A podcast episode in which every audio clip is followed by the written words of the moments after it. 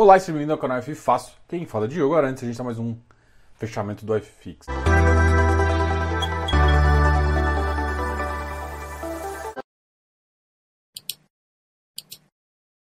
E hoje, fechamento do FFix, a gente conversa um pouquinho sobre o relatório Fox, depois de falar um pouquinho da bolsa para entrar em fundos imobiliários, como sempre. Segunda-feira é dia do Focus. Ai meu Deus, dá até, dá até palpitação aqui.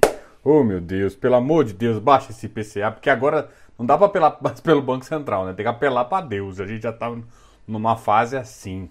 Bom, IPCA 2021 6.56.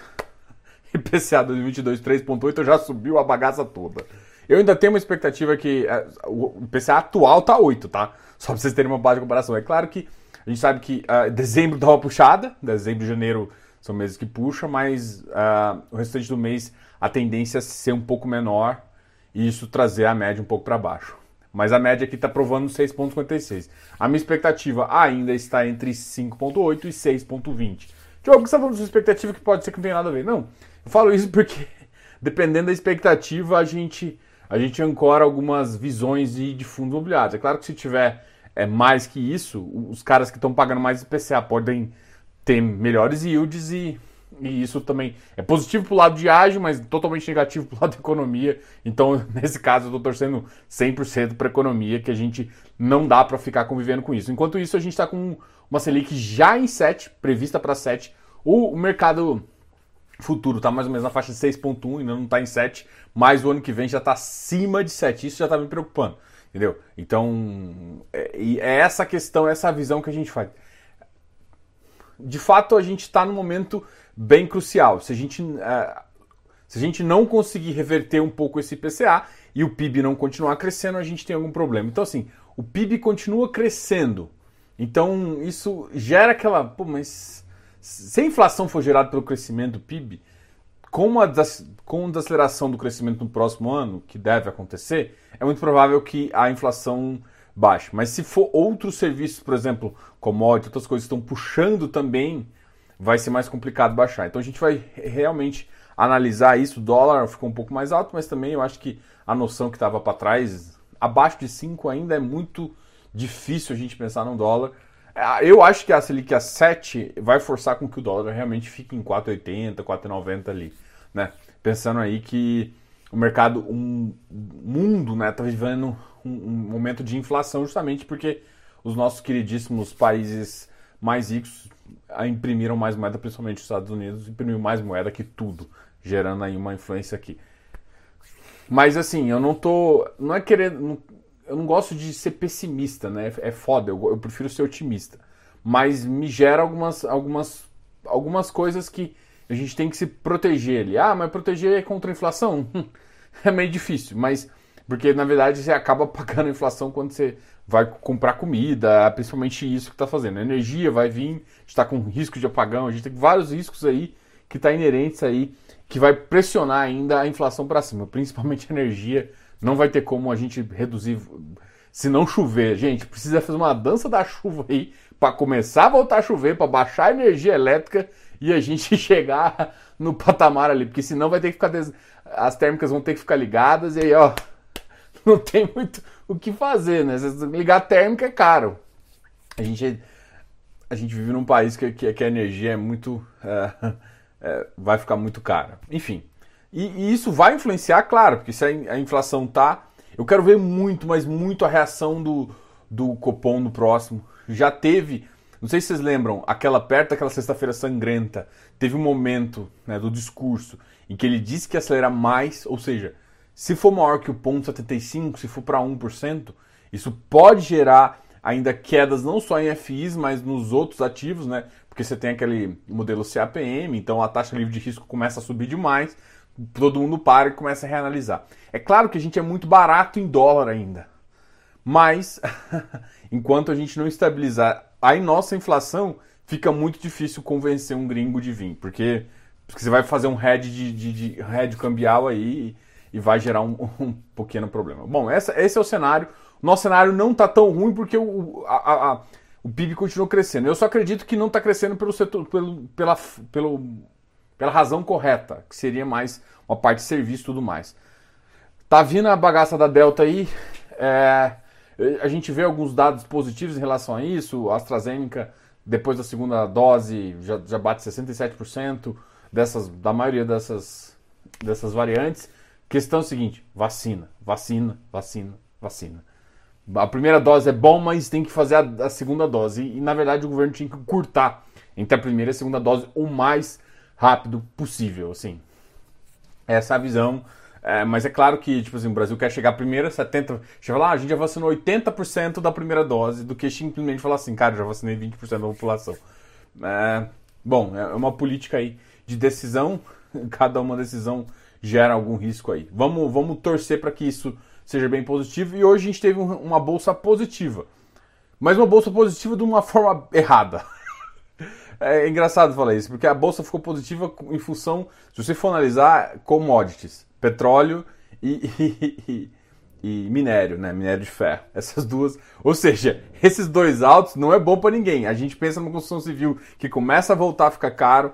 Então, assim, a gente espera que, que, que caia um pouco o valor e não está caindo. E a gente vê o varejo já sofrendo alguma coisa, porque todo mundo faz perspectivas para que, sem a variante, então o varejo volte a comprar mais. Mas com a economia ainda depreciada, esse varejo segurando com uma nova variante. Eu vi vários setores, shoppings caíram pra caramba.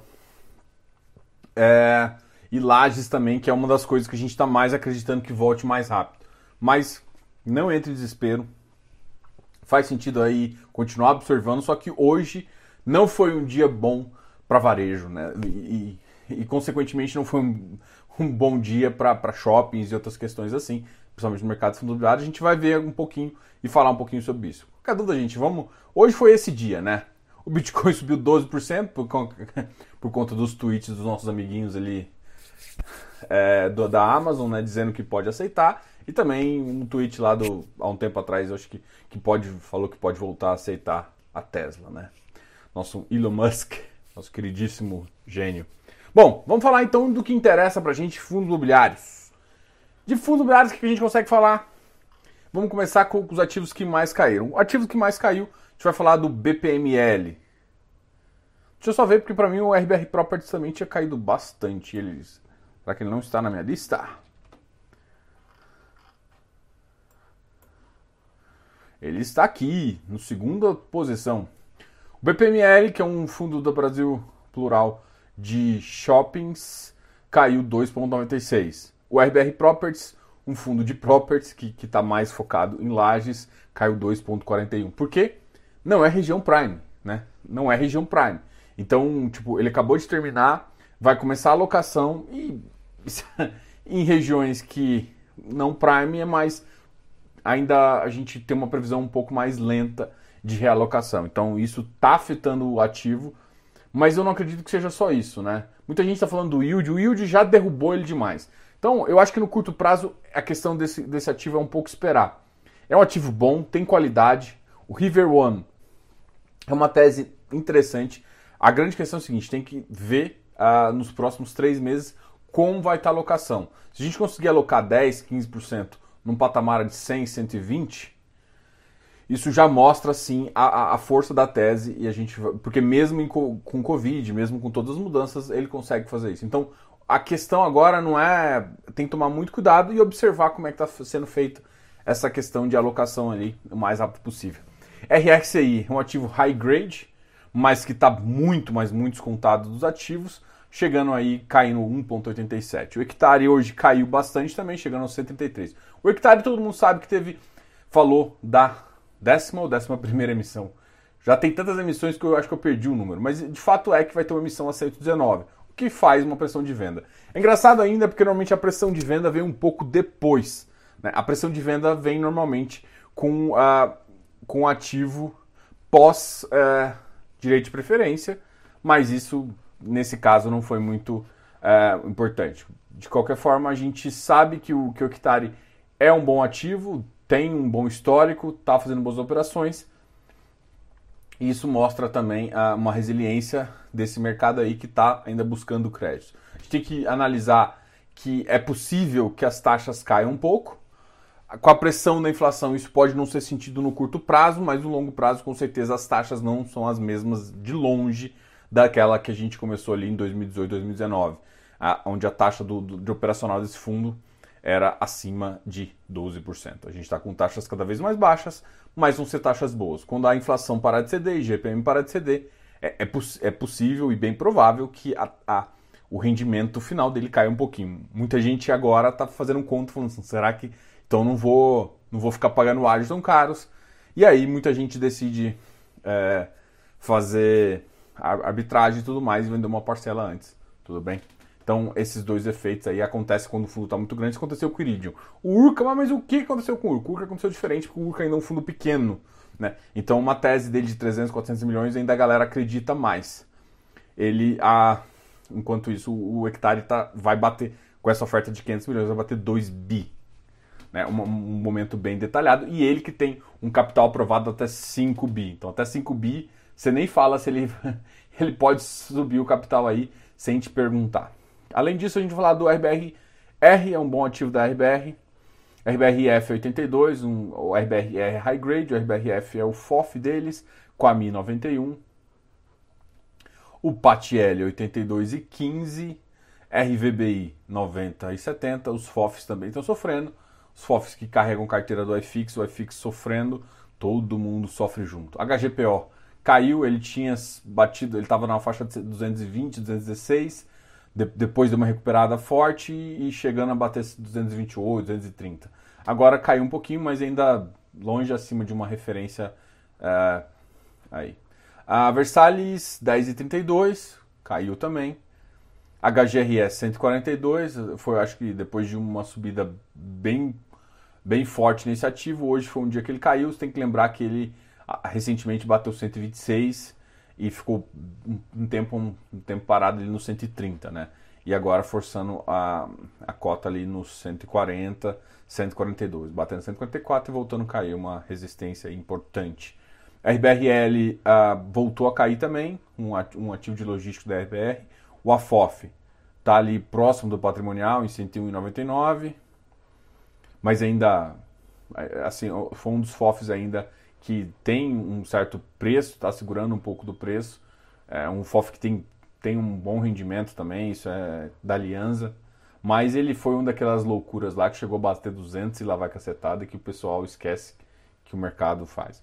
Eu não gostei do que aconteceu com o Kizu, não gostei mesmo. Para quem não sabe, o Kizu teve um desdobramento para 10. Para mim isso é para ah, isso para mim é para disfarçar ágil, tá? Isso ativos com, com base 10, eles têm uma tendência muito maior de pagar ágil. Eu não gosto dessa relação, não gosto mesmo.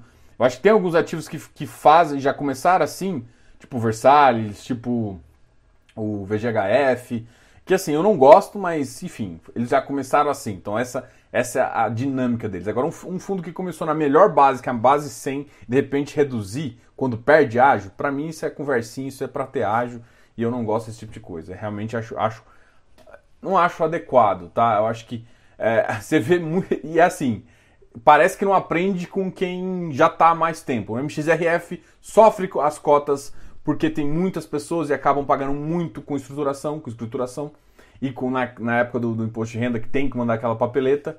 O outro cara também que fez isso recentemente é o FLMA, que a gente inclusive vai fazer perguntas para ele nesta Quinta-feira a gente vai ter uma conversa com o pessoal lá.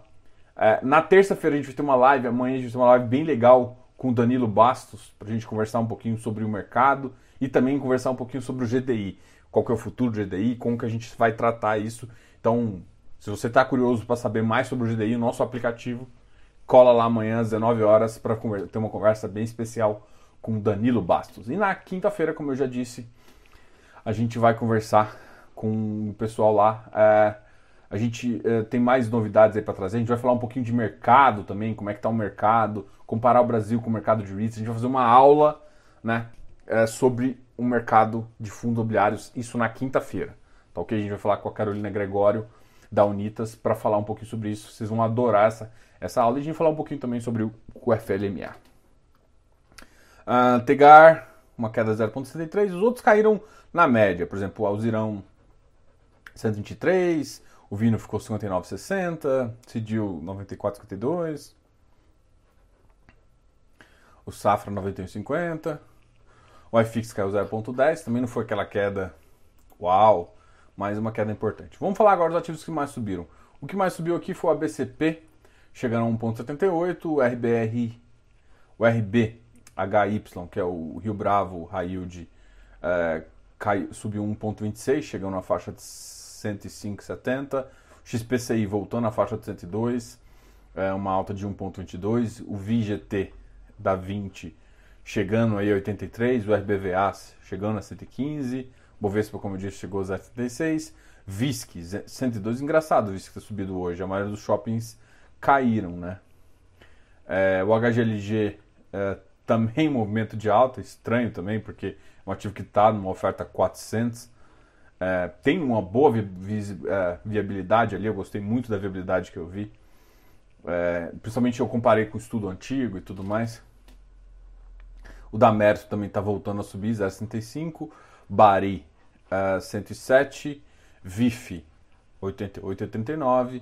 E o ARRI, 108. Tudo, tudo subindo na faixa de 0,60. MXRF, 10,19, subindo 0,59. AFHI 94, PIS 91,29, é, VGHF 10.01. Hoje na máxima bateu 10.09, da mínima 9.96. Essa e olha, o, volume dele tá ficando mais, mais legalzinho, né? Na faixa de 700 mil. MGCR também um pouquinho alta. JPPA 98. BCRI 115,46. GGRC uh, 123,75. KNHY 107. Habitat 107. Habitat saiu, soltou um relatório aí um pouco bem, bem polêmico, vem falando bastante coisa aí que eu sugiro que vocês dão uma olhada, falando um pouquinho das, de algumas operações que eles tinham e acabaram sendo pré-pagas e tudo mais. Dá uma olhada lá no relatório, é, falando também de uns riscos de algumas operações e tudo mais. Eu acho que vale a pena você é, olhar o relatório realmente, beleza? Galera, esse aqui, ah, o Iridium, o Iridium subiu um pouquinho, o Iridium subiu 0.26, mas é aquelas questões de mercado ali. Deixa eu só ver o Urca. O Urca tá. Não, teve uma alta, chegando a 122. Bom, o mercado é uma alta bem pequena, mas bom, ele não está perdendo tanto preço quanto os outros que cresceram mais. Galera, esse aqui foi o fechamento de hoje. Amanhã a gente tem uma live, como eu disse, com o Danilo. Na quinta-feira a gente tem uma live falando um pouco do FLNA e também falando de, de mercado, de falar um pouco do mercado de REITs, falando do mercado dos Estados Unidos. Acho que vale muito a pena você conhecer o tamanho do mercado mundial de real estate, até para você analisar o tamanho que o nosso mercado pode chegar. E, e para você cada vez mais conhecer o potencial, né? Muita gente quer saber, ah, mas por que, que eu ainda tenho que investir em real estate? Por que, que eu tenho que investir em fundo imobiliário, mercado imobiliário? E amanhã e na quinta-feira a gente vai ter uma prévia, é, uma visão interessante sobre esse mercado, ok? De qualquer forma, muito obrigado a todos. Diogo, canal F Fácil.